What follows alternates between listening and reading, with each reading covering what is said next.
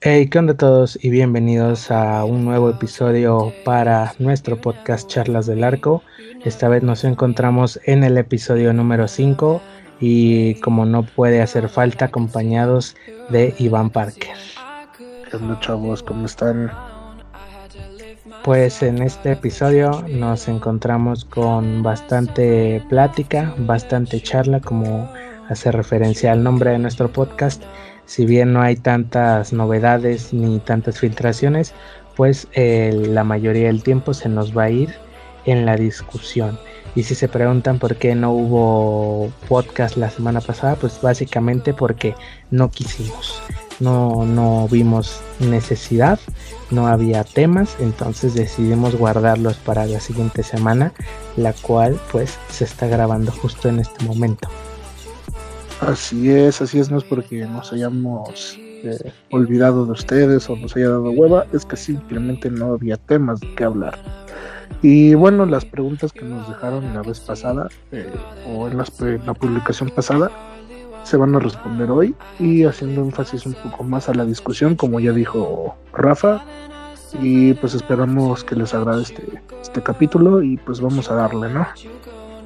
Sí, bueno, pues como es tradición y ya es este ceremonia en el podcast, comenzamos a hablar de las filtraciones, las cuales son básicamente nulas, no hay ninguna de momento, así que nos saltaremos a las novedades, así que pues, ¿qué te parece si empezamos con el rumor que ya veníamos diciendo? Jordan Pickford oficialmente es arquero de Puma, no de Pumas, de Puma.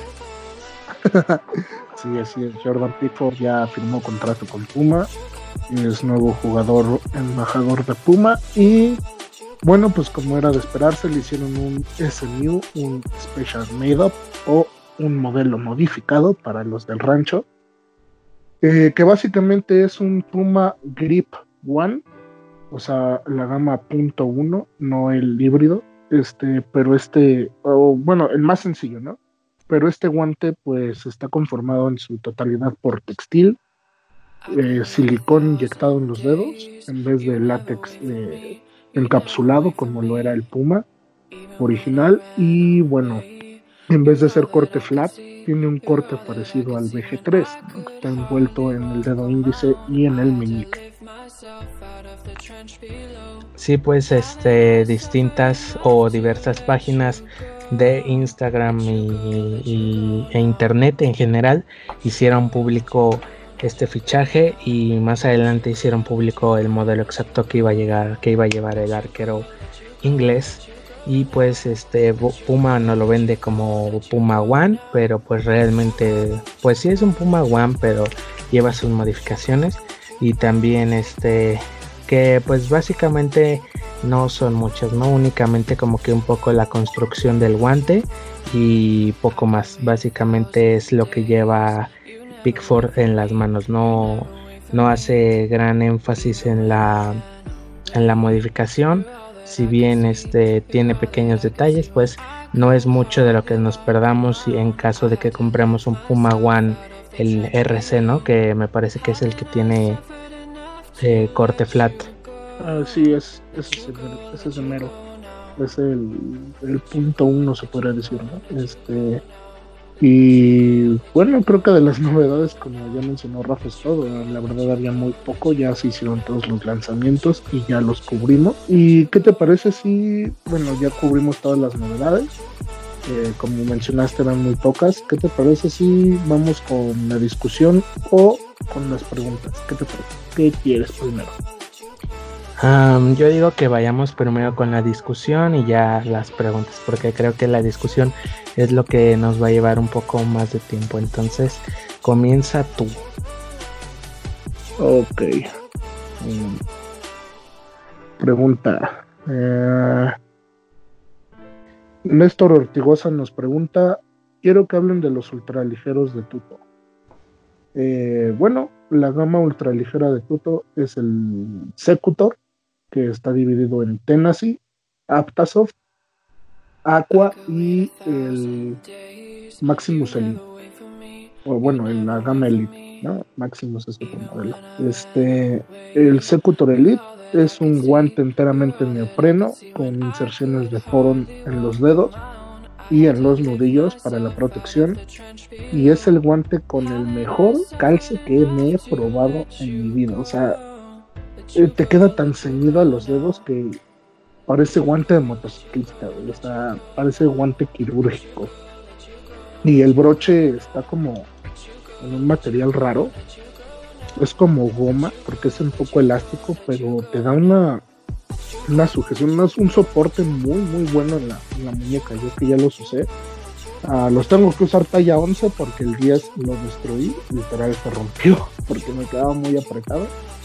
Em, la palma es la del la del Maximus Elite, el Invictus, pero sin el grabado láser. ¿Qué hace esto? Que sea un, látex un poco más elástico, un poco más denso y poroso, pero a la vez lo hace un poco más frágil. Y si bien no tiene el grabado láser, sí tiene las incisiones en la palma para mejorar la, la flexión, ¿no? Así es, así es. Tiene grabados en la palma para mejorar la flexión y que no se hagan bolsas de aire. Eh, un dato curioso, ese guante solo tiene la plancha de látex, no tiene ni espuma, ni doble palma, ni gel. Es el puro látex con su forrito para protegerlo. O sea, viene siendo una palma de 4 milímetros literalmente. No trae nada más. Pero ese látex Invictus tiene... Ah, tú que ya los has probado, tienen una absorción de impacto impresionante. El putazo no se siente y en este toto, a pesar de ser hiper ligero, no se siente el golpe en la palma. Es una tecnología bastante interesante. Este, el Tenoxy ya trae látex en el dorso, no es tanto un ultra ligero. Eh, trae la palma Aptasoft, que es la de gama media. Y ya, bueno, y el Aqua, que es el mismo que el Elite, pero un poco más abaratado de precio, de materiales. Y el Apex Aqua, que es una maravilla, es mi favorito de tuto. Y pues creo que es todo. Mm, pues sí, yo la verdad no he probado ninguna de sus gamas más que la Maximus Elite, la pues la más armada, ¿no? La más como su tope de gama. Pero pues sí es un, guante que me llama bastante la atención por el hecho de que es hiper ultra mega ligero y pues creo que excede los límites del seamless, ¿no? Entonces, pues sí queda como a la curiosidad de mm, qué se sentirá traerlos. Si bien es un guante, yo siento que delicado porque, pues, em, el hecho de estar tan ceñido y tan como pegado a la mano pues hace que si un corte negativo por ejemplo es fácil de desgastar ahora un guante básicamente que todo el corte está o bueno el, todo el guante está en negativo por así decirlo y mantiene tan ceñida la mano pues yo siento que es más este fácil que se degrade que se rompa que se rasgue por pero pues dejando de lado eso yo creo que es un guante que te sigue cada movimiento a la perfección y pues no sé queda, te digo, probarlo y la verdad sí me, sí me gustaría. Eh, sí, la verdad no es un guante barato, este, trae mucha tecnología y mucho diseño, este, pero sí, sí vale la pena, o sea, lo, lo poco, mucho, poco diagonal, mucho que lo llegué a usar, este, porque fue poco tiempo, pero ese poco tiempo lo usé demasiado. Eh, es un guante que, no te aburre y que cada día te impresiona más, ¿no? O sea, porque el diseño de la palma está, eh, está tan bien planeado que te da un contacto total con el balón, o sea, donde pongas la mano y látex, a pesar de ser un corte negativo tan delgado. Y bueno, ¿no? El calce y el, el porón del dorso y todo, el material del dorso también es este es lo que hace que valga la pena ese guante, ¿no? sí, yo, ¿sabes? yo siento que se parecen, bueno, o sea, en un concepto muy diferente, pero a las Puma Evo Speed SL, ¿no? Que eran impresionantemente buenas, pero duraban muy poco porque pues eran súper ligeras, eran muy ceñidas y así. Y si bien tenían un buen rendimiento, su vida útil era básicamente nula, ¿no? 20 partidos a lo mejor duraban esos botines. puede ser, puede ser, este, pero es que, como te digo, o sea, sí tienes que tener mucho cuidado con, con las tallas porque está muy apretado, ¿no? Si escoges una talla arriba de la tuya, este, yo creo que sí te puede, te puede este, durar bastante porque no se forzan tanto las costuras. Si lo escoges a tu talla, por ejemplo, yo que los usé talla 10, siendo yo un talla 10 en ese entonces, eh, pues sí me apretó demasiado, ¿no? Y este, a pesar de que era cómodo, pues sí sufrió mucho el guante. Em, a lo mejor sí puede ser ese concepto si te vale madre, si caes con toda la palma y te arrastras y te haces el harakiri con ellos, pero yo creo que en algún concepto de ultraligero como esas botas puede estar, pero en durabilidad yo creo que sí te van a durar un poquito más, ¿no? Por lo menos medio año de uso rudo, usándolos una talla arriba, yo creo que sí. Em, y bueno, este, pasando a la siguiente pregunta, Iván Díaz nos dice, palmas super soft en marcas como Reusch, Ulsport, Cells y HO Soccer. Mm, pues, ¿por cuál comenzamos? Pues yo digo que por la Reus, ¿no? Que Super Soft, pues en, ese caso es la S1, ¿no? Así es, palma S1 de Reus. Ah, en mi opinión es una palma de gama media con un agarre bueno, durabilidad buena. Ah, es una palma buena a secas por el precio, ¿no? O sea, si esa palma te la llegan a poner en un dorso de látex natural, como lo eran los S1 Roll Finger, vale la pena porque es un guante de rendimiento ya profesional, ¿no? O sea, un látex de dorso, un dorso de látex, perdón, con buena hechura, corte roll finger y una palma que te agarra bien en seco, en mojado y te dura bastante, bastante a secas. yo creo que es una, una muy buena opción. Ese, ese uno roll finger yo lo llegué a ver en Martí en 400 pesos. Y por 400 pesos ese guante valía muchísimo más la pena que cualquier otra marca con un uno en el dorso que por ahí conozco. Pequeña referencia, ¿no?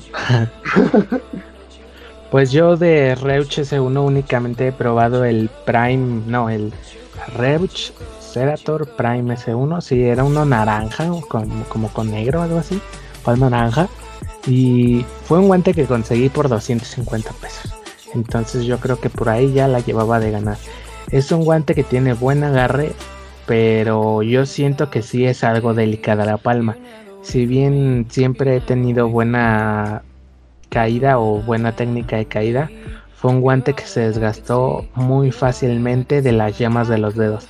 Si bien cuando recién los compré, los compré talla 10 y yo pues era, no sé, pues no sé, pero me quedaban muy muy grandes. Entonces, no grandes en el aspecto de súper largos, sino yo sentía que el dedo adentro del, o sea, mi dedo adentro del, guante, dedo del guante bailaba mucho, como que tenía mucho, mucho espacio. Entonces, este, no sé si eso haya influido en el hecho de que se desgastó, se madrió más fácil la zona de los dedos, no sé. Recientemente los volví a usar, era un guante que quedó ahí arrumbado un, año casi y pues los volví a usar ahora que ya me quedan un poco mejor y la verdad es un guante bastante bueno que como te digo hay que saberlo cuidar como cualquier guante, ¿no? O sea, cualquier guante por más pro por más chafa que sea pues se te va a madrear si no lo cuidas. Entonces pues es un guante que me agrada, ¿no? Y para que saliera en 200 pesos, pues está más que bien. Un guante rendidor, pero hasta ahí. Em, pues sí, la verdad concuerdo contigo, es un, es un guante rendidor. Está diseñado meramente para entrenamientos y pues bueno, es todo de la S1 de Reus que podemos opinar. si lo piensan comprar, yo creo que vale la pena con vendedores aquí en Facebook o incluso en Reus México, que los llegan a tener en 480 pesos, 500 pesos, ahí vale la pena. Ulsport Super Soft. Esa palma yo sí la llegué a usar, no sé tú, Rafa. No, yo la verdad no. Bueno, les cuento. Esa palma es un látex super soft de 4 milímetros, alemán. es, estaba hecho en, la fábrica de Woolsport, ellos lo, lo, hicieron y es un guante que hoy día sigue siendo profesional. ¿no? O sea, a pesar de que tenemos Absolute Grip, Aquasoft, Aqua Grip, eh, Super Grip y creo que ya, este, sigue siendo profesional. Cuatro porteros en la liga francesa y dos en la alemana lo siguen pidiendo. En ligas inferiores creo que todavía hay más, no, no tengo el dato a ciencia cierta, pero es una palma que todavía la usan los profesionales. Tiene un agarre buenísimo, la durabilidad es, ahí sí lo tengo que decir, es bastante malilla, pero el agarre que te da es muy, muy bueno, no le pide nada al Absolute Grip, solo que el Absolute Grip pues, tiene más durabilidad, más amortiguación mejor agarren mojado y bueno, por ahí van la, por ahí van las cosas. Pero esa Super Soft es, una muy muy buena palma. Y de hecho sus guantes hace dos temporadas con esa palma eh, tenían el dorso del profesional, pero con la palma Super Soft. Mm, en la colección de, esta que es la Dynamic Impulse, eh, ya es un guante considerado semiprofesional, pero como les digo, los guantes especiales para los profesionales siguen pidiendo muchos esa palma. Es, muy, muy buena. Em, bueno, no, no desconozco los precios, la verdad, pero este, pues por ahí va la cosa, ¿no? Si los llegan a ver en cualquier página, incluso en Ullsport, en la página de Ullsport, perdón, este, yo creo que vale la pena probarlo. Y pues hablando de Cells, no según yo no tiene eh, palma super soft, pero pues corrígeme si estoy en, en lo incorrecto. Sí, sí tienen palma super soft, pero no es muy comercial, es este la línea Excel se llama, que es una gama básica completamente, básica. El agarre es malo, hay que decirlo, es malo. La durabilidad es media y la calidad del guante es mala. es raro que diga esto en Cells, pero la calidad de esos guantes Excel es mala, están horribles. El látex no vale la pena, nada, se acartona muy rápido. Y. ¿Qué decir? No, no, no los he probado, pero tengo testimonios por ahí conocidos que llegaron a probar la línea Excel y pues es bastante malilla, ¿no? Bueno, para empezar, sin haberlos probado y viendo, o sea, ustedes ahorita métanse a Pro Keepers Depot o bueno... ¿Pro Keepers Depot? Pro Keepers Soccer. ah, cabrón, no. Ahora. es que haciendo, estoy haciendo unos pinches este, crossovers bien mamalones. No, Pro Direct Soccer o Pro Direct Keepers, ya sea, pues, o sea, es básicamente lo mismo. Y busquen así Cells Excel y los primeros que bueno no los primeros que salen. Todos los que les salgan es un guante culero. La neta está feo. Ahí ahí está el morro trabajando el que hace la limpieza en las oficinas de Cells ten güey coloré este guante y ya así así salió la gama de Excel le dieron ahí un morro a que coloreara un, un boceto de, de Cells y pues así están, la neta están feos, feos. Sí, no, la, la línea pasada eh, tenían una palma naranja que no sé, no, o sea, de verla no sé, no me llama la atención. Este, sí, este, palma naranja, el shock seal amarillo y negro y bueno, negro, naranja y amarillo, así. Parece como de Halloween, no sé. Así es. Y pues la mayoría, lo que me he dado cuenta es que muchos más que para, que para adultos son de niño. Sí, son tallas chicas, de la 8 para abajo. Entonces yo creo que más que para alto rendimiento está hecho para morrillos ahí que apenas van iniciando, morros europeos, ingleses que les gusta usar cells y pues aunque sea un guante feo, pero pues ahí lo andan usando, ¿no? Y ahora de HO Soccer, que en este caso es la SSG. Así es, SSG. Eh, la verdad, ese esa palma es muy, muy, muy buena. la tienen a la venta ahorita en HO Soccer México, junto con la Fórmula y la UCG. Eh, esa SSG trae un agarre buenísimo por, por palabras de, testers de guantes como Adrián Castellanos, Cabo Palomares, eh, Eder García, Rodolfo de Porterología, Juan Carlos de Guantes de Portero. Por sus propias palabras, es una palma que no le pide nada a la fórmula dura, agarra, es cómoda, no se acartona y trae el dorso del guante profesional. Entonces, ¿qué te puedes esperar, no? Estás usando que si bien sí cambia un poco, eh, por ejemplo, si estamos hablando del modelo supremo, pues no encontramos, este, por ejemplo, cintillo elástico, es un cintillo rígido de, de, látex, pero pues no sé, igual es bueno, igual es lo que más o menos ves en el modelo escudo con cintillo de látex y rígido, y pues a muchos nos gusta, y es algo malo de, de HO, la verdad he de comentar lo que me he dado cuenta últimamente que está usando mucho los Supremo profesionales, el textil o bueno, el elástico del que está construido el, el cintillo después de pegarse un par de veces porque inevitablemente se termina pegando al velcro, se empieza a deshilachar, yo ya tengo miedo de un día jalarlo para abrochármelo y que se rompa porque la neta ya se empieza a ver algo dañado, ¿no? Y pues este yo creo que en ese aspecto debería mejorar un poco lo que es HO. Sí, la verdad los, los broches de HO son, son como su punto débil, ¿no? Porque nosotros dos que tenemos los Supremo Pro es la mitad del dorso del cintillo en elástico y el y la mitad del cintillo como tal del broche también es elástico y se empieza como a deformar, que se empiezan a salir los resortitos, cosas así, ¿no? Que pues la verdad te dan así como, ay, pudieron, por el precio pudieron haberme dado algo mejor o algo así. Eh, la verdad yo a mí me gusta más el cintillo del SSG, que es este, de una sola vuelta rígido, por, una por la seguridad que te da y dos porque no se va a deformar, ¿no? o sea, se ve hasta de mejor calidad que el del Pro. Pero bueno, eh, volviendo al tema de la palma, mm, si quieren probar por primera vez HO, yo creo que ese es el de entrada, el SSG o el UCG del One Warrior. Yo creo que por ahí pueden entrarle HO y pues este, darse una idea de lo que es un guante profesional ya después le entran a la Aquafórmula y se van a enamorar y no van a querer dejar HO y van a querer gastar 2.500 pesos en el Magnetic Pro y ya mejor ni les digo.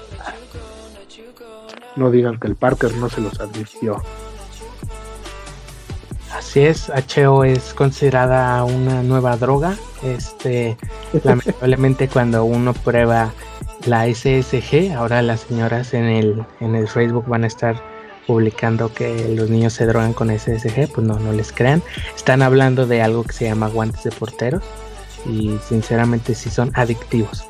Y el día que conozcan el SSG van a querer ir a la Aquafórmula y después a la Nueva Palma, a la de los eh, Phenomenon, que ni yo he probado, así que pues se los advertimos, no entren en este asqueroso vicio. que termina con su sabor. Se deja pobre te deja pobre, te deja este sin novia porque ya no le diste nada el 14 de febrero por comprar tus guantes, te deja sin vida social y, poco más, ¿no? ¿Qué, más les podemos comentar? pues sí, no. No, este, no, la neta prueben HO, chavos. Este, la neta viene fuerte a México y pues en, alguno, en algunas tiendas les van a pedir feedback de lo que sintieron con el guante y ese feedback va directo a HO Soccer España y pues chance hasta su feedback termina siendo un modelo nuevo para la próxima colección y hasta se van a sentir una verga por, por ser tan conocedores de guantes como, como nosotros no lo somos. Así es ustedes van a estar este, muy orgullosos de decir, a huevo yo construí el HO Soccer Supremo 3. A huevo, qué bonito se escucha. ya ves. Y todo gracias al Parker Gay y a Rafa. bueno, pasamos a la siguiente pregunta. Juan Pablo Escobar nos deja dos preguntas. ¿Por qué Rinat no tiene buen balance en cuanto a calidad-precio?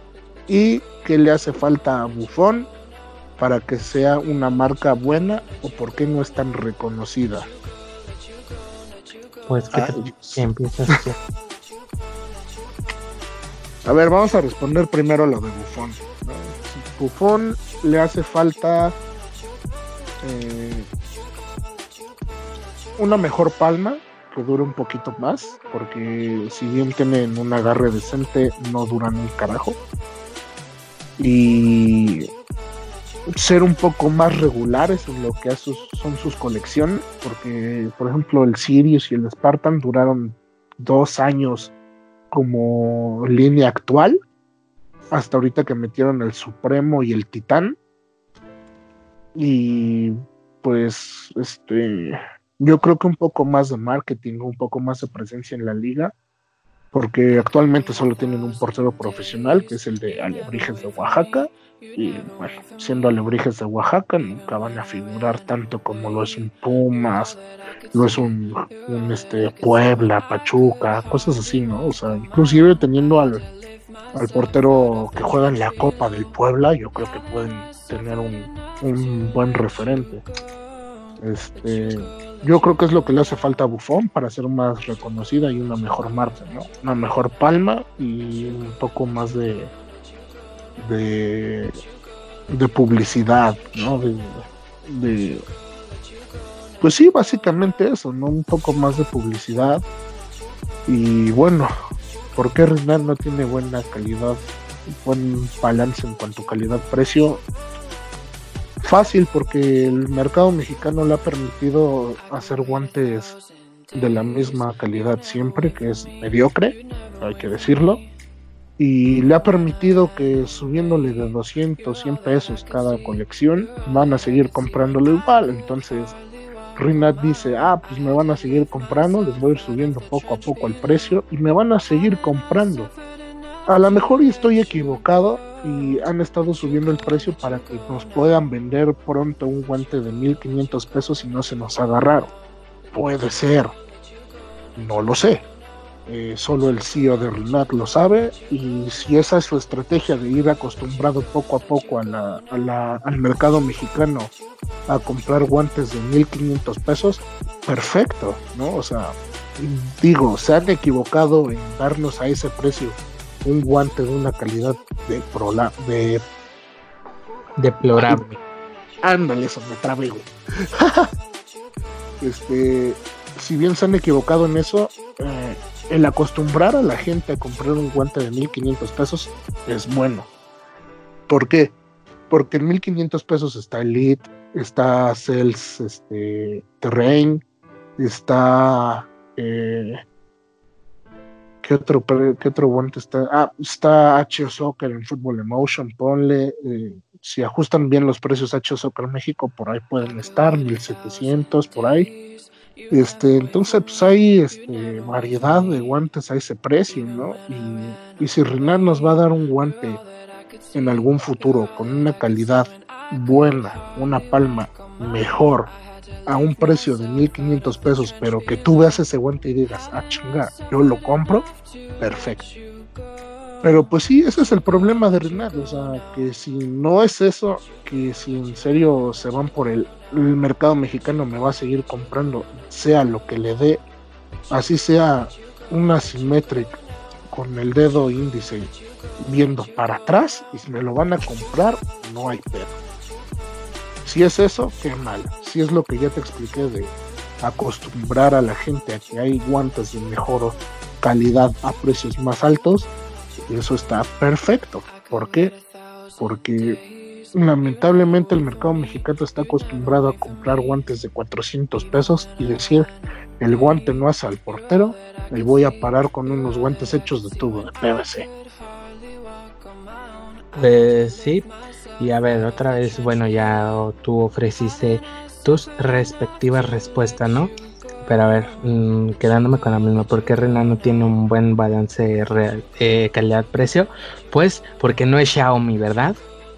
Básicamente. No, bueno, este, ya pasando a lo que dice Parker, pues no, si bien si nos han acostumbrado a un guante, mm, pues sí, muy regular, muy X, muy me, así por 700 pesos, pues y ellos ven que les funciona, pues no planean este pues cómo decirle, no planean mejorarlo, ¿no? Porque si dicen, bueno, pues con la calidad que tenemos, pues ya nos compran, pues por qué cambiar algo, ¿no? ¿Por qué invertir más en algo que ya nos está dejando dinero?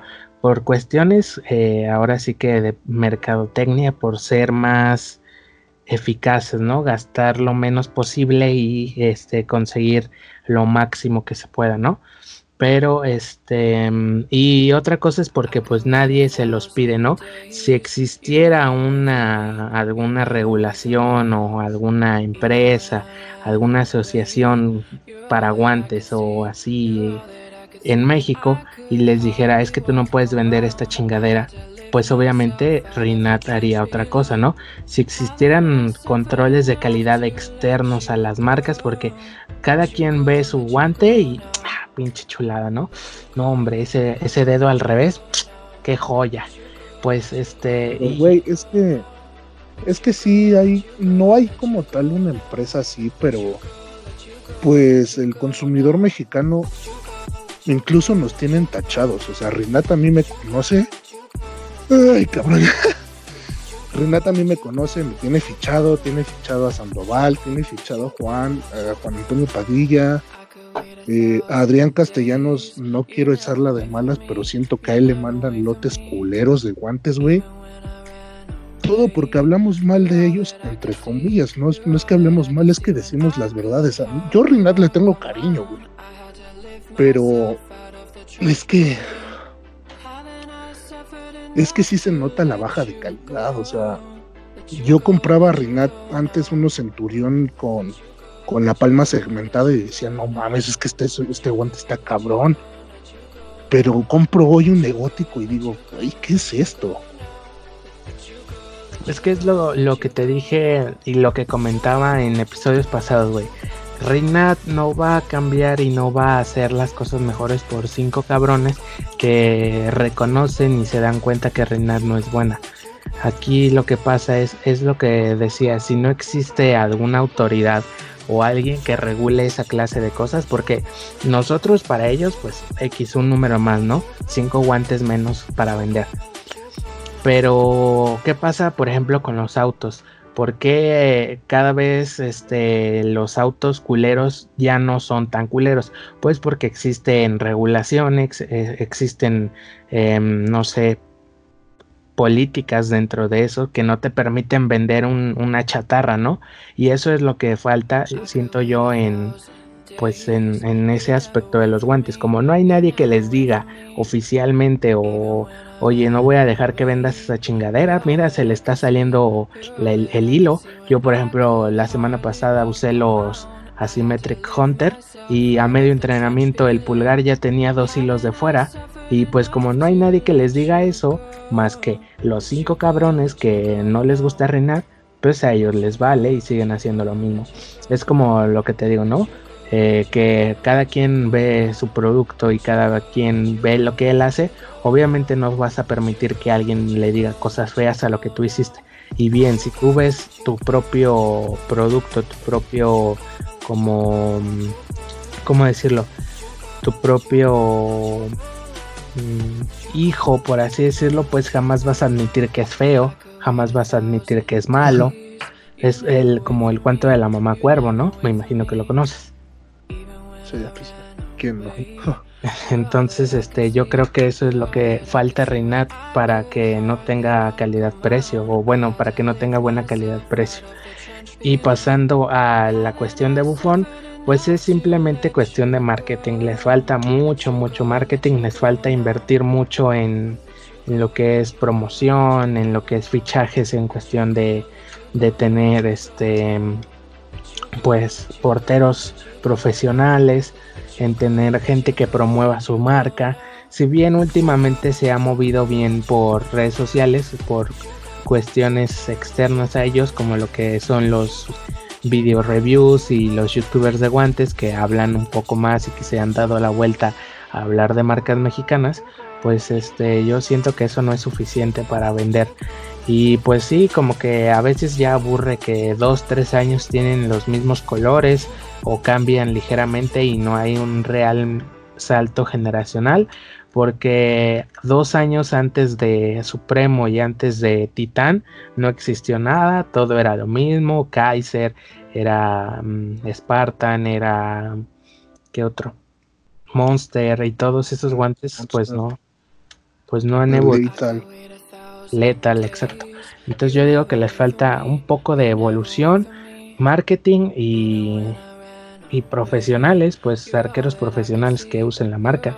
Si bien aparte del portero que mencionas de Alebrijes de Oaxaca, yo sabía que el segundo portero, no sé si ahorita ya es primero, pero cuando era este, ¿cómo se llamaba el argentino? Gaspar Servio.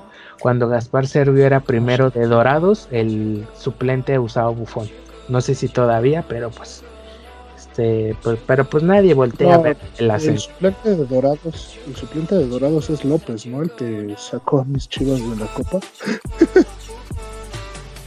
Pausa para que él pueda llorar y nadie lo escuche.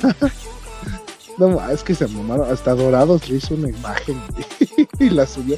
Y Blanca Félix le dio like, que fue lo peor de todo. No mames, que sad bueno, yo en, en, la final de ascenso, que pude estar ahí cerca de los jugadores, yo lo vi calentando con unos bufón letal. Eran los rojos con palma blanca. Pero a López. Sí. pues es que, bueno, es que esta vez salió con, con Rinat, este, pero. Ay, ¿qué te digo? Bueno, quizás Reina, al ver la cuestión de que ya iba a ser primer portero o titular, pues, o sea, no le podían competir a Servio, ¿no? Que venía jugando con Nike. Entonces, pues. Ah, ya vi quién es el portero que dices. ¿Ah, sí? Ajá, en Instagram se llama Omar Goeke.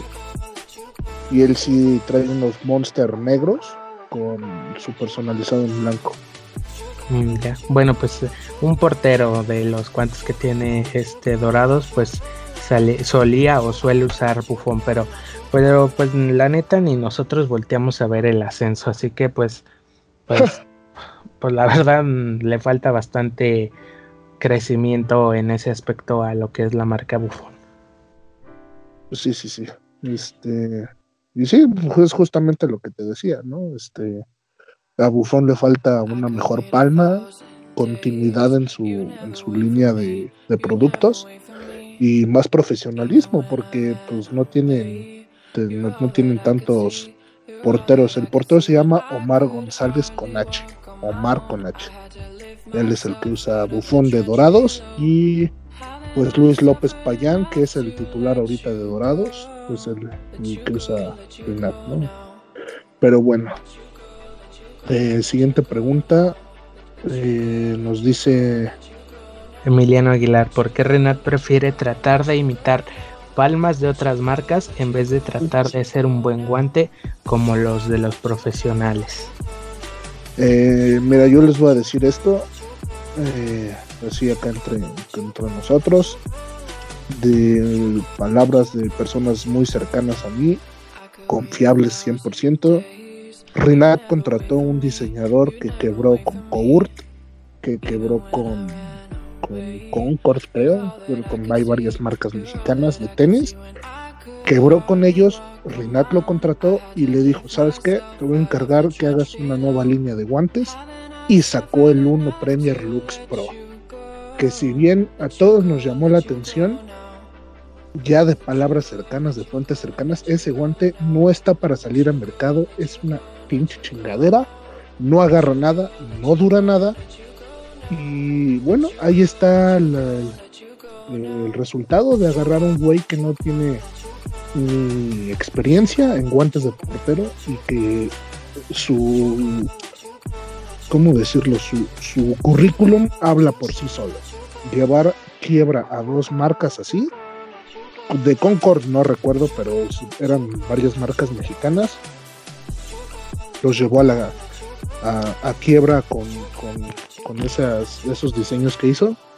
Y bueno, ahora vino a imitar a Reus con la Palma G3 Fusion, que también es muy criticada en México por su lo agarre, por su durabilidad mala y que tienes que usarlo en seco y usándolo en seco se degrada rápido, ¿no? Y ahí agarra un poquito, un poquito más, pero no es que agarre mucho. Y ahora este diseñador viene, agarra la idea de G3 Fusion, se la pone a un Rinat con la palma que ya conocemos de siempre, que no es buena, que no dura, agarra más o menos y vienes y le quitas más agarre con, haciendo y poniendo de excusa que esas tecnologías para que absorba menos agua. O sea, un látex para que agarre tiene que absorber agua, O sea, es ilógico lo que me dices, güey. Y ahora, en un entrenamiento, un 1 Premier Lux verde de un amigo mío, se reventó de la palma en medio, así horrible, güey, en un entrenamiento de 40 minutos, güey.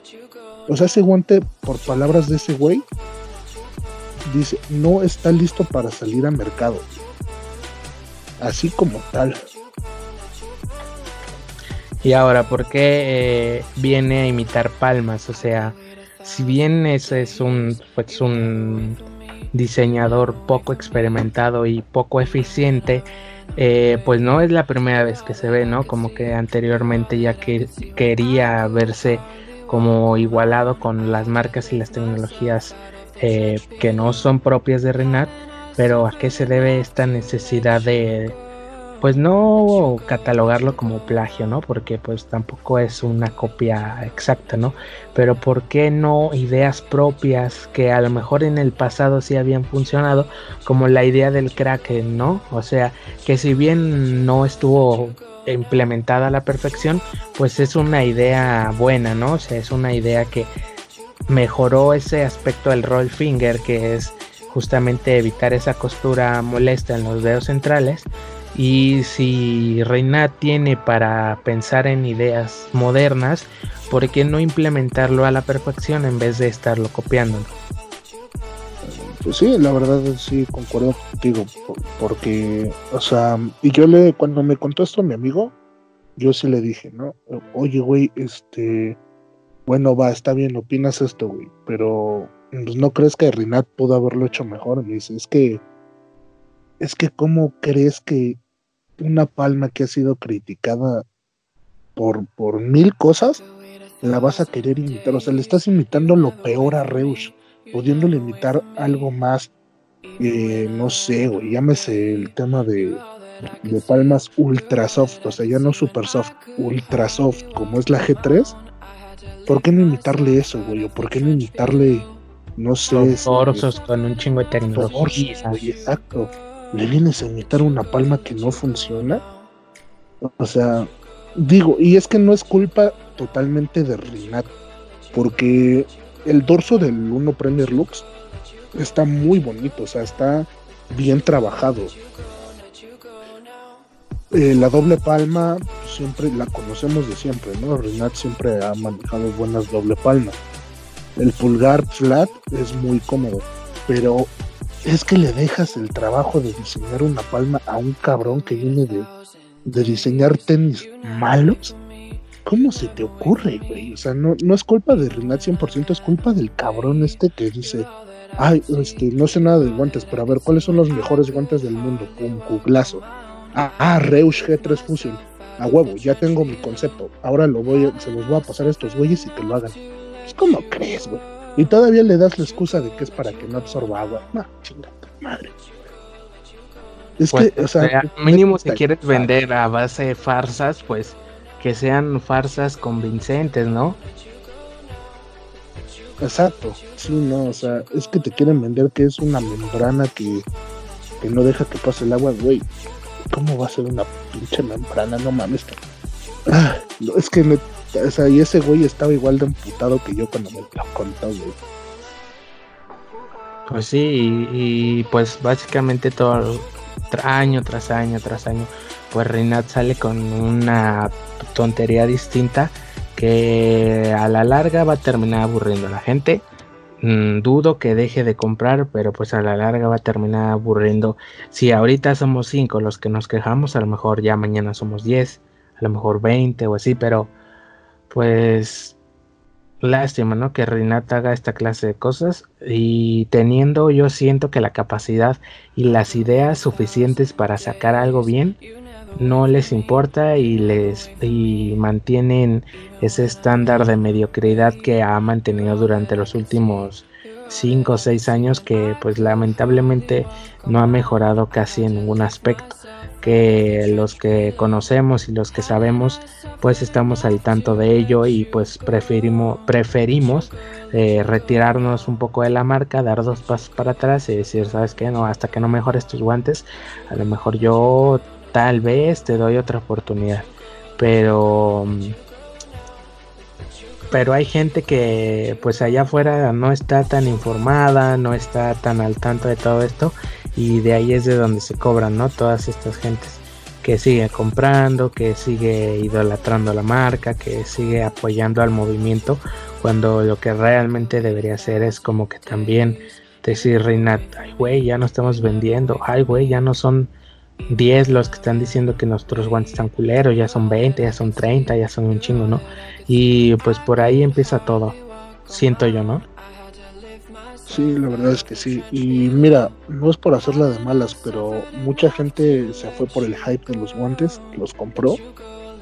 Y date unas dos, tres semanas que los usen y van a publicar en los grupos decepcionados de ellos, que no les duraron un carajo, que no agarraron ni el coronavirus. Este, Se fueron a China y no ni así lo agarraron a la verga. No, o sea, neta, guarda, guarden este podcast, guarden esta parte. En unas semanas, en unos meses, ese guante va a ser el peor reiteado de todo el mundo hasta ahorita, Es que literal, también deberíamos. Ajá. No, sigue, sigue. Ah, bueno, expertos en guantes me dijeron, es que ese guante no está para venta.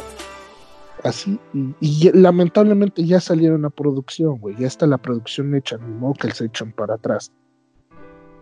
Valió verga, güey. O sea, neta, valió verga ahorita con Renat, lo siento mucho. Y estaban haciendo las cosas bien con el 1 Premier King.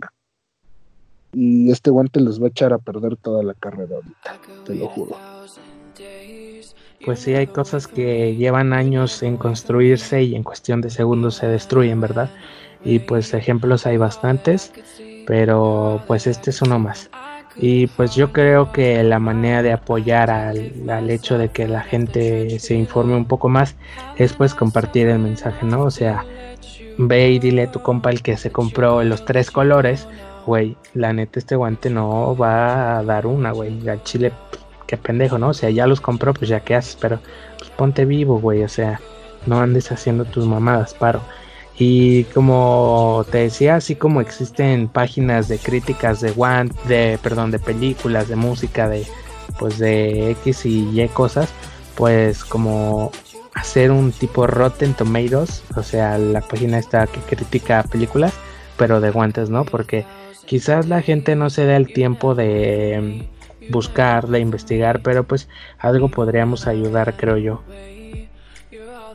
Pues sí, la verdad es que sí. Bueno, pues también para eso tenemos los grupos, digo, sí, muchos los toman como creídos, cosas así, pero eso no es nada más que la verdad, o sea, ya después de, de abrir tu mente y explorar por mil marcas, mil guantes, mil látex, te das cuenta de lo que vale la pena y lo que no, pero bueno. ¿Qué se puede decir? Y Alberto Álvarez nos pregunta, ¿por qué comenzaron en el arco? Ah, mira, esta historia está bien chida y chistosa. Yo era. Parece chiste, pero es anécdota, dicen. Algo parecido, Yo era canterano del Pachuca, pero no era portero. Yo era mediocampista este, cuando estaba flaco y corría y aguantaba jugando. y era canterano del Pachuca, eh, se podría decir, canterano entre comillas. Y en la liga en la que estábamos, que era Este, era liga, ¿cómo se llamaba? Interescolar, algo así, pero no sé, pero jugábamos contra equipos de tercera división con filiales sub, ¿no? O sea, yo estaba en la sub 15. Eh, digo, o sea, con mis cuates pues siempre era portero, ¿no? No me gustaba jugar en, la calle así, era portero. Y pues no, no, lo hacía mal, ¿no? Pero pues cuando iba a jugar con estos güeyes, pues yo jugaba de medio o de, o de medio ofensivo.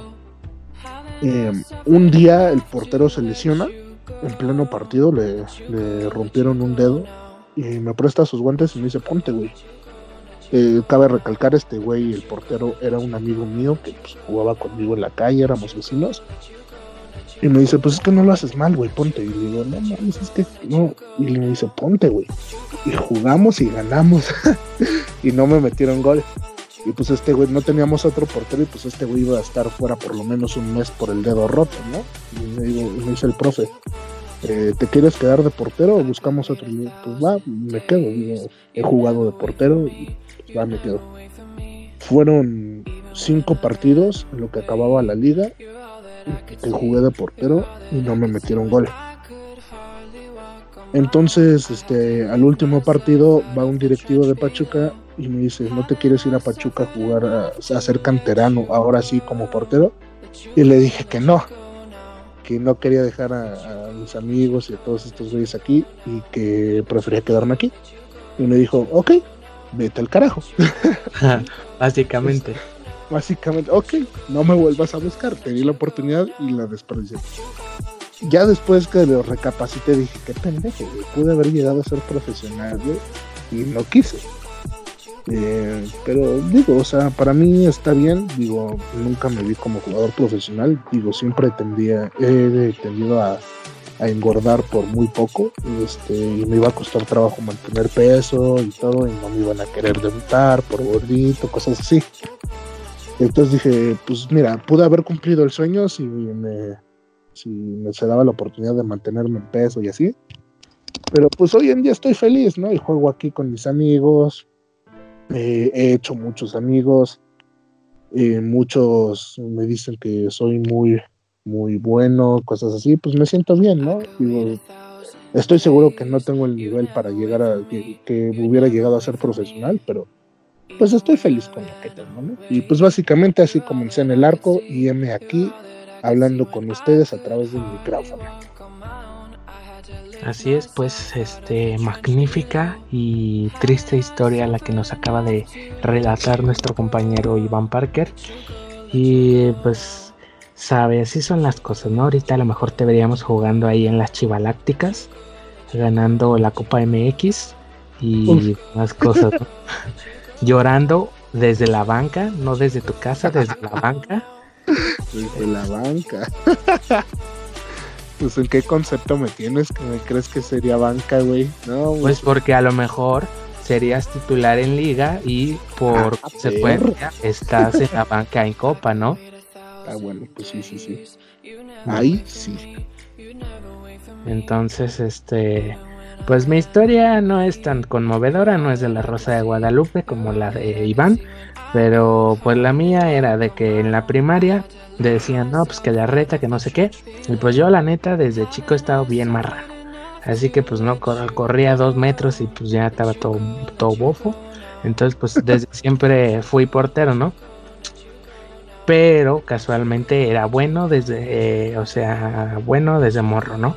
Y luego, este, pues yo andaba ahí, pues me aventaba y así, porque pues en el, en el colegio donde estaba, pues teníamos canchas chidas, que las porterías eran enormes, o sea, una portería pues profesional, pero yo con seis años, pues obviamente estaba enorme. Y jugaba y yo me aventaba y y luego me, dije, me decía, no, es que si eres bueno y que no sé qué. Y luego, luego era de que no, yo escojo a Rafa y no, yo escojo a, Rafa y así, ¿no? Pues desde chiquillo ya era discutido, ¿no? Entonces... Cotizado el chavo. ¿Cómo? Cotizado el chavo ya era. pues claro, ya era fichaje bomba ahí de, del colegio. Y luego dijeron, no, pues métete allá al, al foot, ¿no? Allá a la selección de foot de pues del colegio, ¿no? Y yo, pues sí, chingue su madre, ¿qué le hace, no? Y pues ya fue cuando empecé a recibir entrenamiento de porteros, o sea, ya más chido, más chido. Y la neta sí fue este como que un nivel más alto el que alcancé. Pero después de salir de la primaria, yo entro este a un club que me parece que ahorita ya está extinto, que era el Santos de Santos de Soledad. Jugaba en ese entonces en tercera división, en sí, tercera o premier, no recuerdo. Y obviamente pues tenían su academia. Y yo ahí me, entré, a jugar y pero yo pues, de güey de, pendejo pues no sé por qué sinceramente yo jugué de defensa. Yo pues eh chingue su madre soy defensa no cuando realmente era portero y luego entré a una academia del Atlas y pues ahí ya fue, fui que otra vez portero y pues ya rifaba más y así fue encontrando como que ya más la onda. Dije, a mí me gusta andar aquí parado a lo pendejo, así solo, nadie. Entonces, no hay nadie aquí a mi lado. este, y pues así fue que empecé en esta loca pasión. Si bien también he tenido más chances o más este, cerca de profesional, pues creo que tampoco le he dedicado el tiempo suficiente. Yo como que yo dije, nah, hay cosas hay otros planes, otras metas como que quiero seguir más que ser profesional. Que si se da la oportunidad, pues claro que estaría bien, ¿no? Pero pues actualmente, em, después de salir de la cantera del Atlético de San Luis, pues ya no me he enfocado tanto en eso, más que pues entrenar, jugar los sábados, como cualquier portero regular de, pues que a lo mejor ustedes nos escuchan, quizás nos está escuchando algún portero profesional y felicidades, pero pues nuestro caso no es. así es, así es. Así pues lo, más cercano que llegué a jugar profesionalmente, pues fue esa vez que me ofrecieron y lo quise. ah, bueno, y una vez estuve en Panteras, este, de Panteras Nesa. Era, era un club de tercera división, jugábamos en la Alameda Oriente y jugué, jugamos tres partidos y se fueron a la chingada todos. y se extinguió a la verga. Y se extinguió porque nadie pagó. Entonces, bueno. Pero sí, era, era, es una bonita experiencia también un equipo profesional, semiprofesional, entre comillas, ¿no? Y bueno, vámonos a la discusión. Pues a ver, instruyenos, dinos y explícanos en qué se va a basar la discusión del día de hoy. Bueno, pues básicamente la discusión del día de hoy va a ser cómo nos preparamos antes de un partido, cómo manejamos los nervios y la toma de decisiones en un partido. A ver, pues comience usted a instruirnos con su conocimiento cósmico y celestial y díganos cómo maneja sus nervios seguramente inexistentes para alguien tan experimentado como tú. Pues, miren, les voy a decir. Nos va a contar los secretos del universo. bueno, yo para manejar los nervios en un partido, eh, más cochicle. Eh, siempre, siempre que me vean jugar me van a ver mascando chicle. Este, no tengo una marca en especial, no sean cabrones, no me pregunten ¿Qué marca de chicle usas, güey? ¿Qué sabor, güey? No, este, el, chicle es más, hay veces que mis amigos me ofrecen un chicle antes de, antes de jugar y pues con eso me llevo hasta medio tiempo, ¿no? Ya en el segundo tiempo, pues ya lo dejé y ya estoy menos nervioso, ¿no? Digo, esto lo hago solo y, y es fin, las cosas así. Em, ya si, si no tienes la oportunidad de comprarte un chicle o que te den un chicle, este, muchos, muchos creen que los aplausos de los porteros son para, para intimidar o para echarle porras al equipo. No, es básicamente lo mismo. Controlar sus nervios, desestresarse dándose un pinche manotazo así y decir, vamos, vamos, vamos. Sí, aplaudir así, que suene bien cabrón. Eso también te, te calma, te desestresa y por ende te, te tranquiliza un poco creo que son todos los consejos que tengo, ¿no? Que, bueno, que yo he practicado, no sé tú que, cómo, cómo le hagas o qué onda. pues para los nervios, más que una receta mágica y, eso, pues eh, muchas veces yo siento que es acostumbrarse. A lo mejor la primera vez que, pongámosle como ejemplo, ¿no? La primera vez que llegas a una final te estás zurrando en los calzones del miedo, de los nervios, pero a lo mejor a tu tercera, cuarta, quinta final, o sea, pues los nervios siguen ahí, ¿no? Porque son normales y el día que no los tengas al chile ahí es cuando ya vas a estar mal, al chile ya te moriste, no sé qué te pasó, pero los nervios te van a acompañar siempre en menores cantidades, pero pues siempre van a estar, ¿no? Y pues este para bueno, eso de acostumbrarse pues es una cosa, ¿no? Que a lo mejor lo sobrellevas mejor y hasta tú mismo te vas encontrando un como una una solución, una receta a ti mismo, ¿no? Pero yo en lo personal escucho música en el trayecto a mi casa, digo, en el trayecto de mi casa al ¿qué? Escuchar música es otra opción, sí. Este Sí, pues en el trayecto de mi casa a la cancha, al partido, pues voy escuchando música ya sea en audífonos, en el coche o así.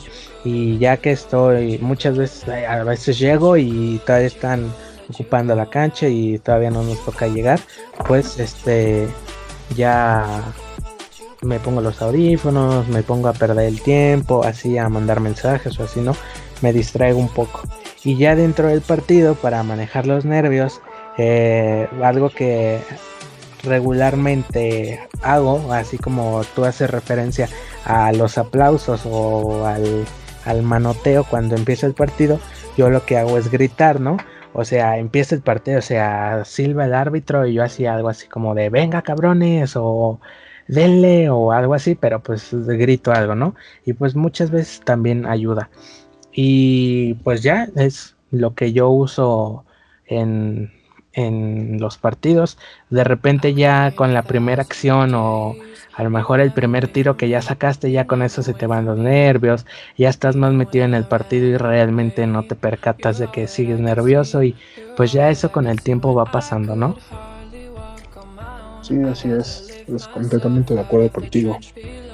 Eh, bueno, el siguiente punto era eh, cómo te preparas antes de un partido. Eh, pues como mencionabas, ¿no? Escuchar música, eh, preparar mi mochila y todo.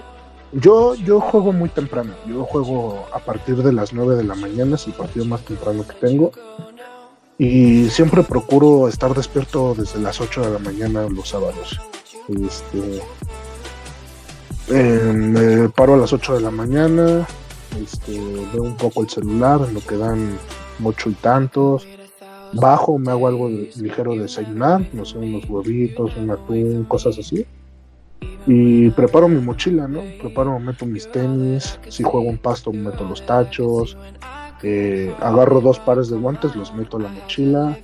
El tape, mi, playera de juego, porque me voy con otra playera. En el partido me cambio eh, meto mis aguas y el balón, Y ahí está mi mochila.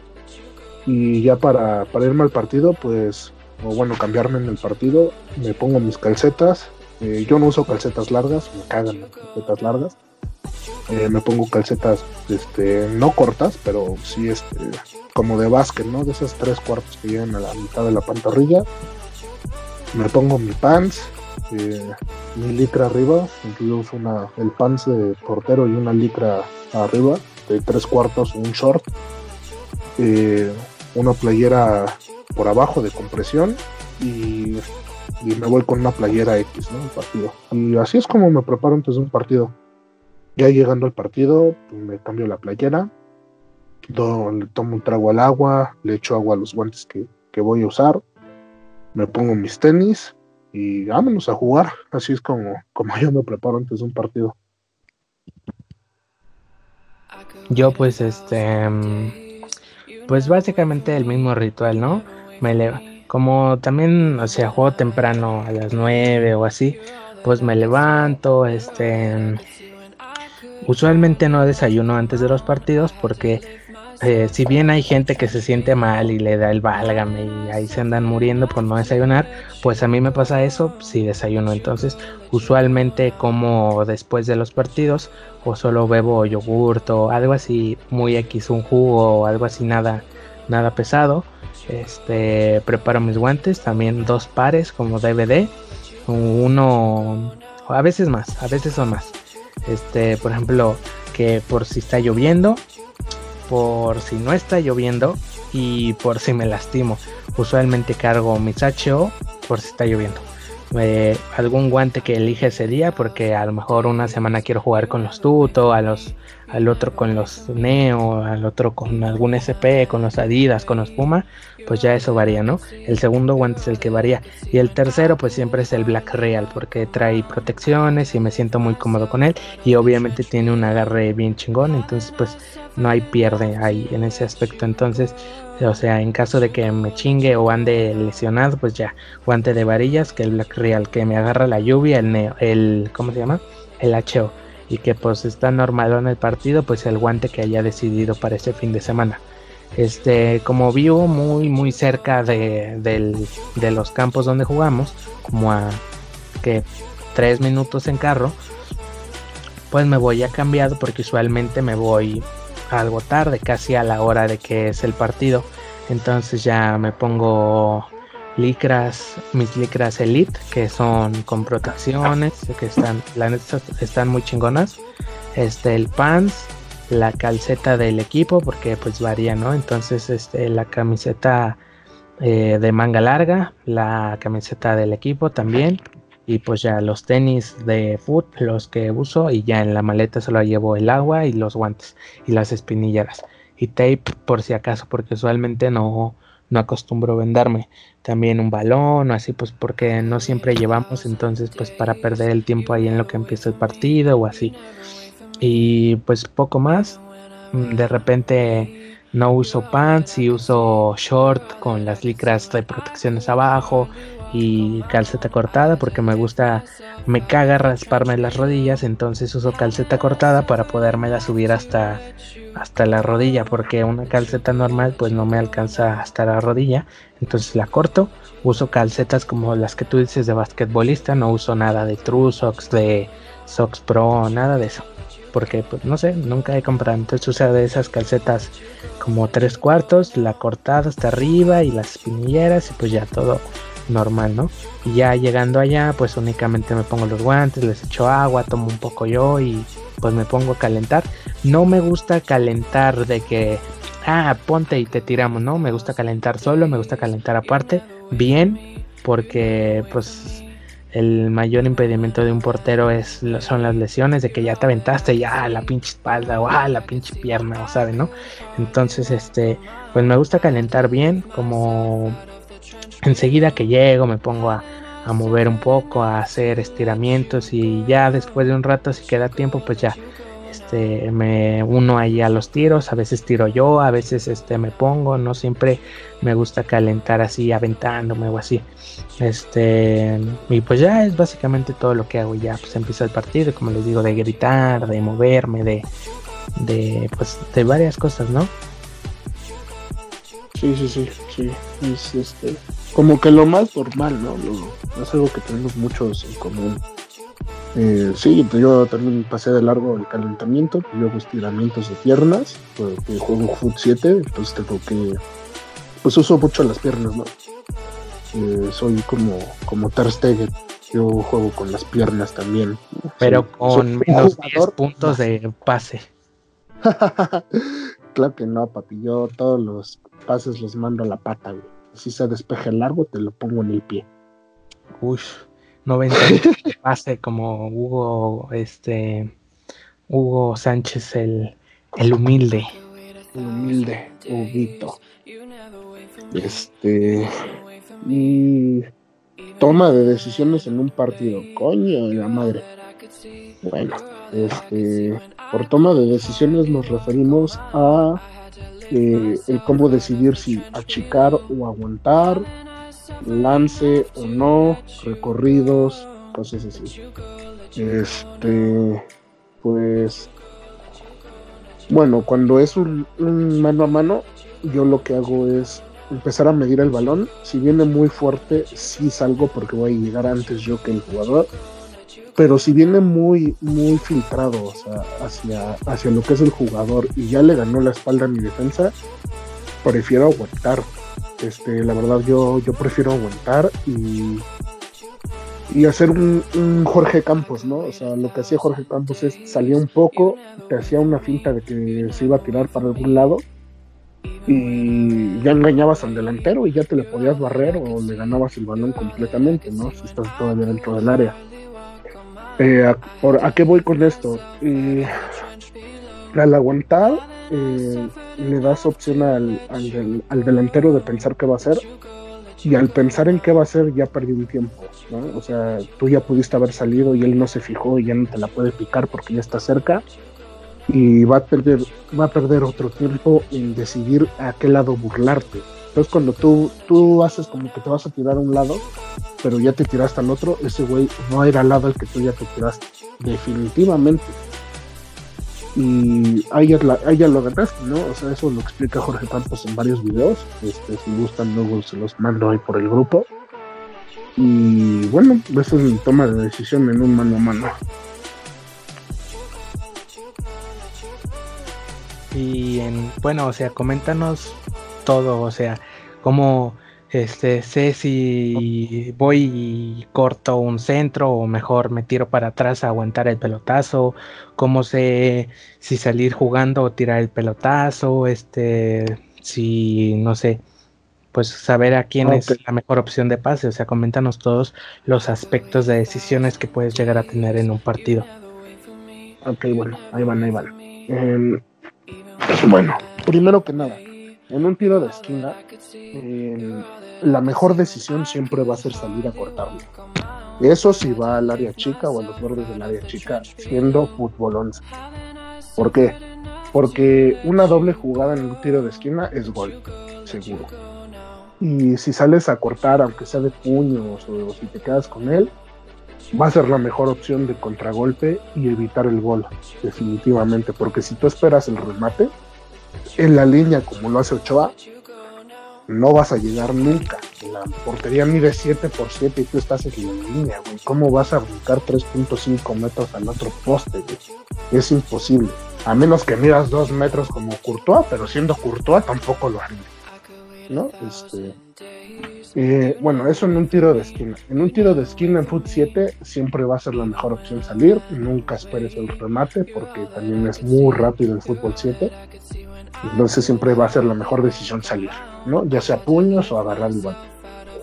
Eh, bueno, en un este tiro libre, tiros en los que te recuertan al defensa y te tiran, eh, ¿cómo saber si recorrer y recostar o aventarte? Mm, simple, si el balón va muy abierto, la mejor opción es recorrer y lanzarte.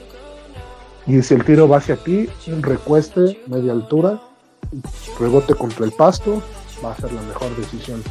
¿Por qué? Porque si en un tiro así, en un récord, por ejemplo, pongamos una situación, el delantero es zurdo, se recortó a tu defensa y le pegó de parte interna al arco. En lo que tú vas viendo el recorrido ya sabes si va a ir al ángulo, si va a ir al poste, si va a ir abajo, a la base del palo. Entonces en lo que tú ves la curvatura del balón que tomó el momento del golpe, vas a saber si recorrer hacia adelante y recostar y agarrar el balón, o si meramente dar dos pasitos y aventarte a la chingada al ángulo. Todo esto viendo cómo le pegó el, jugador. ¿Y qué otra situación de partido te puedo poner? Ah, en fútbol rápido, si en un shootout me imagino que pues hay quien ah, vaya a salir, a aguantar, esperar a que le caigan todos a la verga, que se le acaben los seis segundos o no sé. Bueno, va. Ahí en un shootout, lo que yo hacía cuando jugaba fútbol rápido era dar el pitazo al profe y me quedaba quieto. O sea, daba dos segundos a que me quedaba quieto y el delantero va a venir corriendo hacia ti va a decir que pedo este güey porque no se mueve. Cuando, cuando ves que se cree que, te voltea a ver y que tú no te has movido es cuando tienes que decidir a salir y achicarlo con todo, o sea, literal llegarle con el cuerpo con Cristo, güey, así en posición de Cristo, y que sea lo que Dios quiera, güey. Ahí ya este, la única opción que tiene es picártela, pero pues sabemos que las porterías de fútbol rápido son chicas. Y este y ya si tocó fuera o la tocaste tú, siendo una tanda de shootout, es, es ya lo ganaste, ¿no? O sea, el, portero la toca y se acaba la jugada. Ahora, que si el delantero también se espera y te quiere burlar haciendo los 6 segundos, la mejor opción es apretarlo, güey, hasta que se acaben los 6 segundos del tiro, güey. O tocar el balón completamente, ya le das un taponazo, güey, y adiós jugada. Lo que yo hacía era lo primero que les digo, ¿no? O sea, me espero en la línea, ya que viene y me voltea a ver, es cuando ya salgo y vámonos con todo, güey. Cristo y esperar el paso, güey. Aventarle toda la pinche carrocería, que lo atropelló el tren a la verga, pues ya es su pedo. Exactamente, exactamente. Eso es. Bueno, pues. Este, pues me toca. Ah, un penal. Los penales. Ah, exacto, los penales. Los penales, sí, mi especialidad. no, este, mira, los penales llámese Foot 11, Foot 7, Foot rápido, todos son lo mismo. Y la toma de decisión es. Pues, muchos te dicen que en el Foot 11 la mejor opción es aguantar. la verdad es que yo tuve un profe, el profe del Pachuca, que les mencioné en algún momento. Este, lo primero que me decía era: no importa el lado que hayas escogido, no importa si sea el correcto o no, tú decides a qué lado aventarte y avéntate con todo. Así es lo que me dijo, güey. Te paras en la línea, ves el balón, nunca ves al jugador, ves el balón, no lo pierdes de vista. Y el, lado que tú decidas, el que te decidas aventar, sea izquierdo o derecho, te avientas con todo, güey. O sea, te tienes que llegar casi casi a darte en la mano con el poste y el lance, güey. Es lo que a mí me dijeron y lo que a mí me ha funcionado más. ¿Por qué? Porque al momento de aventarte con todo, de, pues sí, de, ya de, tomar la decisión de aventarte hacia el lado derecho, pone tú, eh, por la fuerza que llevas tú, te vas a salir a media altura. Entonces a media altura pues ya llegaste a taparla, si un, un tiro de media altura, valga la redundancia, ya lo atajaste. Si es por abajo, te da tiempo de reaccionar y meter la mano. Si es por arriba, qué buen cobrador de penales, ¿eh? porque ahí no llega nadie, Ahí sí legal no llega nadie.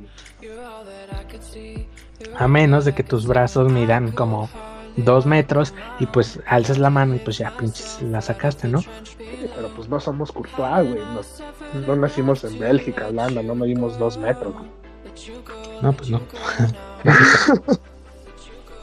Digo, tal vez si tienes, tuviste una buena reacción y te aventaste con todo y saliste a media altura, tal vez alzando el brazo izquierdo pudiste llegar, ¿no? Pero es muy raro que alguien te lo cobre por arriba, güey, y es muy raro que un portero llegue a lanzar hasta arriba, ¿no?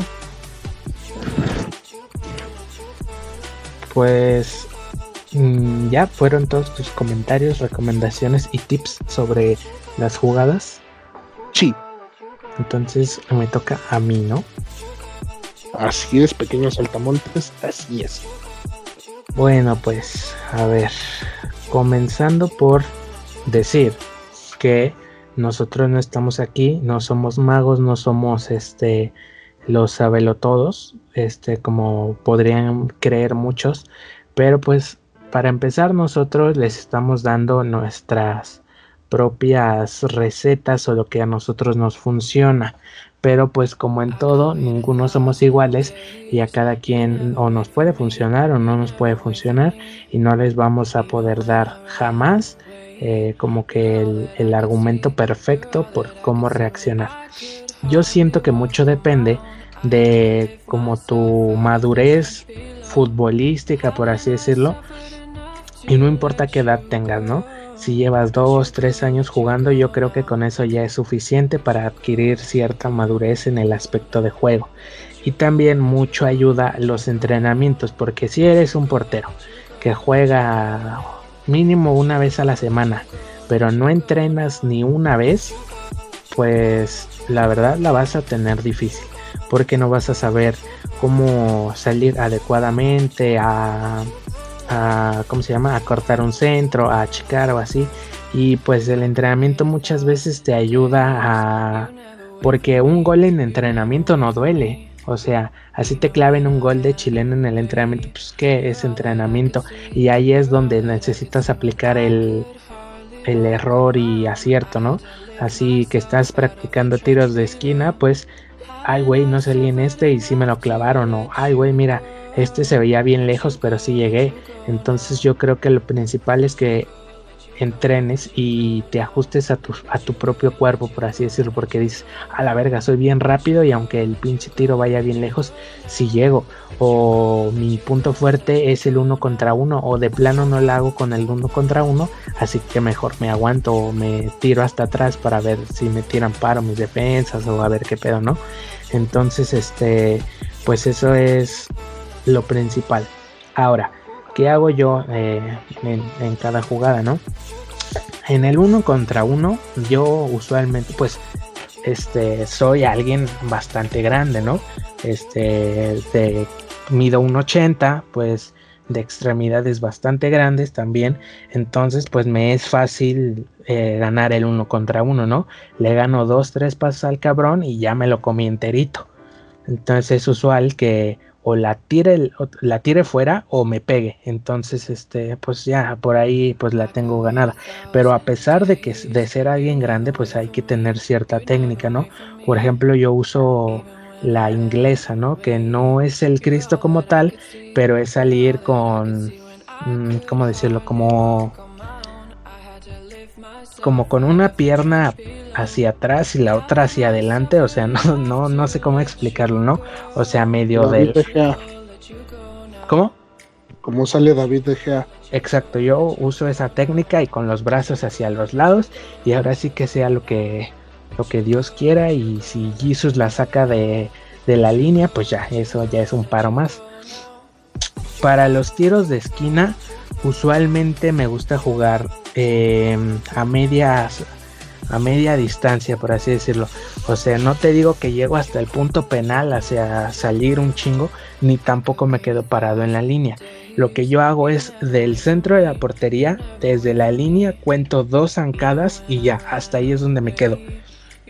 Pongo a alguien en el poste y como DVD a marcar cada quien no entonces si va para atrás o sea si el balón ya me voló, lo que hago es este dos pasos atrás, como yo ya tengo medida esa distancia de que di dos pasos hacia afuera, pues dos pasos para atrás y aguantar el putazo. Si el balón me, me cae muy adelante o, tocan muy adelante, lo mismo para atrás. Ahora, si puedo salir y puedo cortar, pues también soy alto, ¿no? Entonces no, no batallo con eso. Entonces salgo y corto o muchas veces este si la veo complicada de quedármela o estoy muy amontonado, pues recurro a la de salir, ¿no? Así tirar el putazo y ya sacar el balón lejos. O este, si no, pues muchas veces ganan el rechace mis defensas, ¿no? También tengo defensas altos, entonces ahí ganan el cabezazo, ganan el rechace y ya es un, es un paro el, que tiran, ¿no? ¿Qué otro? Los penales, los penales yo ahí sí no tengo una técnica, este, siempre me tiro a donde yo considere. Si a lo mejor el tirador es zurdo, pues a lo mejor me tiro a la izquierda. O no sé, yo como que ahí medio adivino y usualmente soy bueno para atajar penales. Como le hago ni yo sé, o sea, no les puedo dar una técnica, no les puedo dar una explicación, pero pues soy regular para los penales, pero no tengo como tal una un método, ¿no? Bueno, sí, es que en los penales sí ya es un. como. un volado. Ajá. O sea, como le digo, la, la técnica que yo uso de lanzarme con todo al lado que yo decida, pues también influye mucho en decidir a qué lado voy a ir, ¿no? O sea, si veo que el cobrador es zurdo, pues me lo va a tirar a mi izquierda, ¿no? Cruzado. Si el cobrador es derecho y no, no se perfiló tanto, me va a mandar al centro. Si se perfiló un chingo, me la va a cruzar, ¿no? Entonces, entonces eso, este, porque normalmente cuando se cruzan, se perfilan mucho y el que no va a tirar para el lado que ellos decidieron, al momento de querer cambiar de lado ya la volaron, güey. O de pura cagada le sale un golazo al ángulo, ¿no? Que ni ellos supieron cómo lo hicieron. Pero pues sí, es este, no es como tan ondulado, o sea, sí es mucha técnica, pero sí es un 50-50 la decisión que vas a tomar. Y es mucho conocimiento empírico, considero yo, ¿no? O sea, a base de experiencia, a base de decir, no, pues como que analizar los patrones, ¿no? O sea, como dices, todos los jugadores que se tiran mucho a su izquierda, pues la van a cruzar. O si se tiran al centro, a lo mejor le pegan a su lado opuesto, ¿no? O sea, si son derechos, pues usualmente le pegan a la izquierda, o más o menos. A menos de que sea un cobrador este experimentadísimo acá, Raúl Jiménez o no sé, que realmente sepa engañar, que usualmente no hay de esos en las ligas este, pues te va a engañar y te la va a tirar bien, pero pues a base de experimentar y de decir, ay, güey, o a lo mejor uso también la técnica Navas, ¿no? Tirarme dos a la derecha y uno a la izquierda, o viceversa, dos a la izquierda y uno a la derecha, y ya con eso confundiste a los demás así, ay, güey, se está tirando nomás a la derecha, le voy a tirar a la izquierda y en esa la cambias y pues ya la sacaste, ¿no? Y así saques nomás una, pues a lo mejor es la que te da el triunfo o la que evita un gol, ¿no? Sí, así es, evidentemente. Este, sí, también es una muy buena técnica de Navas y como sabemos Navas pues era buen atajador de penales en el Madrid, ¿no? Este, y pues sí, es una buena técnica, ¿no? Normalmente los cobradores eh, que, van a cobrar después del primero van a ver, ah, este güey se tiró a la derecha, ok, se lo va a tirar a la derecha porque se va, eh, se va a tirar a la izquierda, ¿no? Porque va a querer intercalar. Y si tú eres Navas y te tiras dos veces a la derecha y una a la izquierda, pues ya atajaste ese tiro, ¿no? Entonces el otro güey va a decir, ay, güey, le atajó a la derecha, pues ahora voy a la izquierda porque se tiró dos veces a la derecha. Y ahí vas y te tiras a la izquierda, no, pues ya acabaste la tanda de penales tú sola, ¿no? Pues sí, o sea. Y así como yo creo que a Navas nadie le contó, tírate dos a la izquierda y dos a la derecha, sino cada quien va agarrando su técnica. A lo mejor te tiras una y una y dos a un lado, ¿no? Y tú, ay, güey, o sea, se tiró una acá y una acá, entonces yo creo que se va a tirar ahora a la primera. Entonces ya te tiraste hacia el otro lado y ya sacaste una, ya sacaste dos. Entonces pues es como que cada quien vaya agarrando su, su técnica, su maña, que cada quien vaya agarrando colmillo en cuestión de los penales, porque nadie te va a contar, nadie te va a decir hasta que tú lo pruebes, hasta que tú vayas analizando a tus jugadores, a, o, en, general al rival, a lo mejor como se ve mucho en el profesional, analizar al jugador a ver, este Cristiano Ronaldo, de 10 penales que ha cobrado, 7 mm, son a la derecha. Me voy a, ir a la derecha, pues este, como apoyado en la estadística, ¿no? En el mundial se vio a Pickford en uno de sus eh, bebederos, o bueno, en su botella de agua, el acordeón, ¿no? Ahí tenía como que la lista de todos los cobradores de. ¿De dónde era? ¿De Colombia? Ah, creo que sí. De Colombia y no sé, este James lo tira para la izquierda, este, ¿quién más? Mm, Juan Cuadrado. Ajá, Juan, Cuadrado lo tira para la derecha, entonces ahí estuvo cagado, ¿no? Porque se vio que traía ahí su acordeón. Lamentablemente perdió Inglaterra, se los follaron, pero pues pero pues cada quien confía en lo que cada, cada quien cree y pues no te van a criticar por un penal, güey. O sea, es un penal, no. Para empezar, si es un penal de jugada, usualmente no lo provocaste tú, así que no es tu pedo si lo metes. Ah, pues sí. Mm. Bueno, pero también podemos ver, ¿no? Apenas que eliminaron a Chivas de la Copa MX. Eh, Otra pausa para que Parker llore, por favor. no, bueno, ya. A ver, este. Eh, se dio la noticia de que dos jugadores de Chivas no revelaron los nombres. Le reclamaron a Gudiño que por qué no les hacía caso, que ellos les, estaban señalando a dónde los iba a cobrar y Gudiño no les hizo caso, Entonces le reclamaron que por ellos, por él perdieron, que porque no atajó ningún penal, cosas así, ¿no? Y digo, o sea, a final de cuentas el que decide eres tú, ¿no? pues si bien si llevas algo de culpa por, por una mala decisión, tampoco es tu culpa porque Ponce fue el que lo falló, ¿no? O sea, no es como, no es como que tú hayas provocado que Ponce lo haya fallado. Y pues, digo, tampoco no es echarle la culpa a Ponce, son circunstancias que, que pasan, iban 5-5 en los penales, ¿no? O sea, y... alguien la tenía que cagar. Exactamente, alguien ya la tenía que cagar, ¿no? Y, bueno, pues ya sí hizo lo que se pudo, ¿no? Lamentablemente el no paró ningún penal, los eliminaron y pues se aquí chillando con ustedes. Pues sí, y pues son gajes de lo que hizo, o sea, uno no puede hacer maravillas y se la tienen que pelar, ¿no? para recuperarte de un, un, error, ¿no? Que es muchas veces el problema que recae sobre, sobre nosotros, que como comentamos en los penales, pues no tenemos mucho que hacer, pero muchas veces nos sentimos con la culpa de, ay, a lo mejor pude haber hecho esto, me pude haber estirado un poco más, un pasito más y la sacaba. ¿Tú qué haces para salir de un error así, ya sea catastrófico o un error así, que a lo mejor únicamente tú notaste y únicamente tú te echaste en cara, ¿no? Porque pues a lo mejor alguien que no sabe dice, ah, no, güey, esa ni en 15 años llegaba, pero tú dices, ay, pero en el entrenamiento saqué una igual o una peor y, y pues no fue gol o un pasito más y la sacaba, ¿no? O de plano errores catastróficos de que das un pase mal y te encajaron o a lo mejor este te botó mal el balón o se te fue entre las piernas o algo así. Eh, bueno, apenas hace dos semanas, una semana, pero eh, tuve un error, un osazo, o sea, literal fue un oso horrible, güey.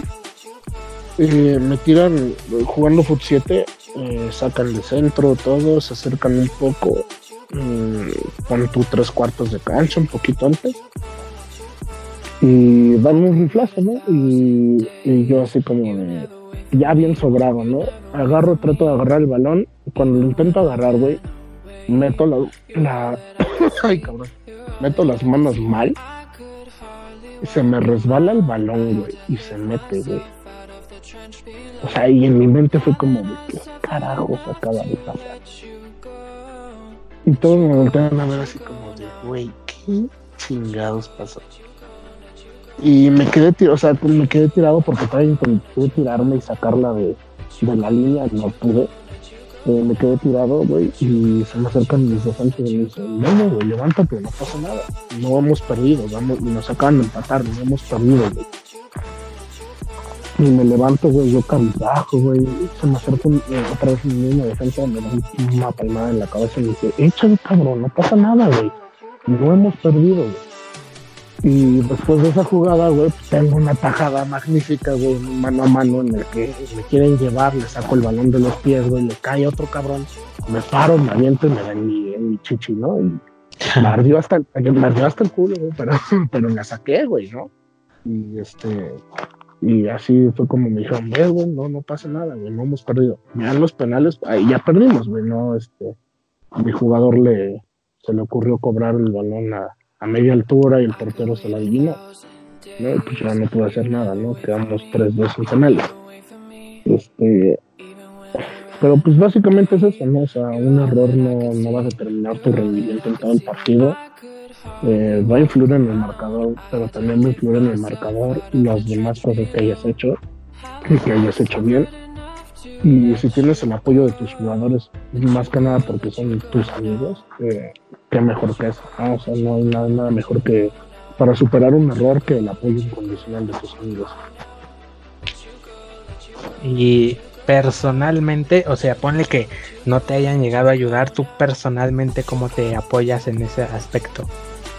Mm. Porque hay que ser sinceros y lamentablemente no siempre nos tocan compañeros así. O sea, hay quienes nos putean, quienes nos dicen de cosas, quienes, ay, güey, estás bien pendejo, ¿por qué no haces esto o así, no? Ah, bueno, o sea, literalmente eh, ya en el partido, después del error, punto que no habían llegado mis defensas, me quedo yo tirado, güey. Me levanto y todo bajo, güey. Eh, va a llegar un momento en el que voy a decir, a ver, no pasa nada, güey. No has perdido, te empiezas a dar palmaditas tú solo, güey. Entonces, así como de, güey, es un error, no pasa nada. El partido sigue, todavía no acaba, pues venga, vamos a darle, ¿no? Eh, y hay algo en particular que yo hago eh, con, mis jugadores, ¿no? en todos los equipos a los que voy, siempre hay un cabrón que dice, ay, güey, yo hubiera sacado esa, ay, güey, eres malísimo, ay, güey, yo soy mejor, mejor portero que tú. Eh, yo lo que hago es, o los reto una tanda de penales, o este, o les, los reto unos shootouts, ¿no?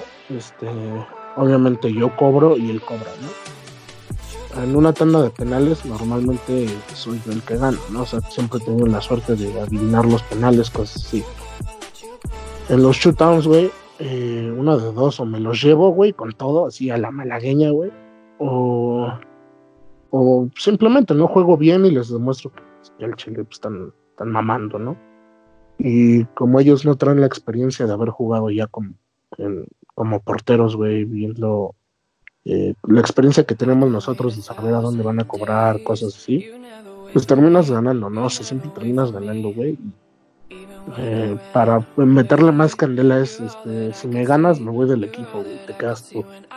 Y si gano, te vas tú. ¿no? Y bueno, dice, no, ¿cómo crees? ahí está la apuesta, güey. Yo así de seguro estoy. Y, y, pues siempre me ha tocado que siempre he ganado, nunca he perdido una de esas apuestas. Eh, y todavía voy de mamón y les digo, no, no te preocupes, güey, todavía puedes quedarte en el equipo, ¿no? Y pues, pues te, alzas el culo, ¿no? O sea, literalmente. Pues sí, o sea, cada quien a su, a su, pues a su manera, ¿no? Desde el sencillo, pues, ah, va, ponte, y tú, o sea, así como que sin hacer berrinche ni nada, pero va, ponte y vas y tú muy a gusto te sientas y, órale, va, juégale o así, ¿no? Entonces, este, como, y ya ahí es cuando dicen, ay, güey, no, espérate, no es cierto, ponte, güey, o no, no te creas, güey, ponte, ponte, no, no es cierto, o así, ¿no? O, o muchas veces de que antes de, que en el calentamiento, yo usualmente, no sé por qué, pero en el calentamiento no me aviento o no hago tan tanto esfuerzo, ¿no? Entonces, no, hombre, güey, pareces estatua o yo así, eh, se monta bien, o sea, les doy el aire, pero ya en el partido, pues ya soy una verga parada, ¿no? Entonces ya, así de, ay, güey, sí se avienta, así, ¿no? Por ejemplo, eh, hace poco me, me tocó jugar un partido en la prepa, bueno, un torneo, ¿no? Y yo, pues eran vatos nuevos con los que apenas conocía, ¿no? Oye, güey, ¿de qué juegas, no? De portero. Ah, poco. Y si traes, ah, poco si no sé qué, y si eres bueno, ne, yo traigo más. Y yo, mm, está bien, güey. Y ya en, el mero partido, este, ya ellos, ponle que jugaban de defensa, ¿no? Y ya la sacaba una, sacaba dos, sacaba tres, porque la neta en ese torneo sí tuve una actuación cabrona, güey. Y ellos así de, ay, güey, sí traes, güey, no, no traigo más que tú. O sea, es cuestión de demostrar cosas que no son, ¿no? O sea, cosas de demostrar que están en lo incorrecto. O sea, cada quien tiene sus formas, como de apostar la permanencia, como este güey, o cosas tan sencillas como ya en el partido, ¿no? Con hechos y no con alegatos. Sí, pues sí, bueno, a mí, este, lo que me ha pasado es que siempre juego con amigos, ¿no? Y mis amigos, pues ya saben qué pedo, ¿no? Pero que llega que el invitado, que, ay, güey, traje este güey porque no nos completamos, cosas así y ese siempre es el güey que te dice, ay, ¿a poco si traes? Ay, ¿a poco sí? No sé qué. ¿No? Y se te va una, te meten un gol y al final del partido, no, yo hubiera sacado eso. No, es que eres malo. Y así, ahí es cuando ya entra lo que yo hago, ¿no? Pero en el partido, este, pues sí, normalmente soy el, este, por la inercia del partido, pues ya no nos decimos nada, cosas así. Sí, normalmente las personas que invitan o que llegan así como que externas o con las que normalmente no jugamos son como que, más problemáticas, por así decirlo, de que como que no conocen tu nivel y llegan a criticar y a decir, a hacer. Entonces, pues hay que tomar pues estas medidas, ¿no? O sea, a lo mejor muy extremas como las que tú dices de si gano, pues te vas o si pierdo, pues me voy pero o pues con simplemente actuar bien en el partido, ¿no? Así como de, güey, te saqué pinches tres del ángulo y aún así andas diciendo mamá, pues la neta, qué pedo, ¿no?